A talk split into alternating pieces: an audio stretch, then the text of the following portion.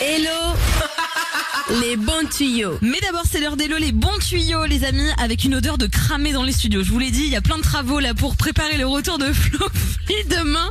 On va essayer de tenir le coup euh, jusqu'au bout, surtout qu'en plus on parle d'un truc hyper intéressant. Je suis tombée sur ça ce matin et je me suis dit, il faut que j'en parle dans Hello, les bons tuyaux.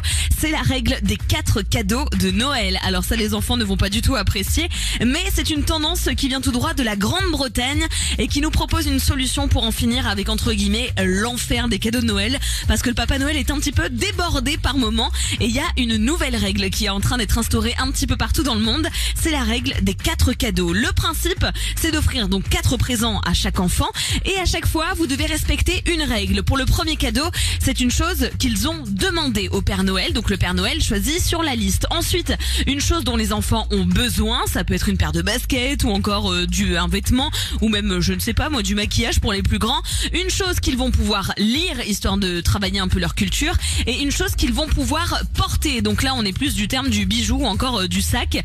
Donc voilà, ce serait la règle des quatre cadeaux à utiliser cette année avec euh, le Papa Noël. Alors sur le papier, pourquoi pas? Je me dis que pour le budget, c'est franchement pas mal non plus. Ça limite un petit peu les dégâts.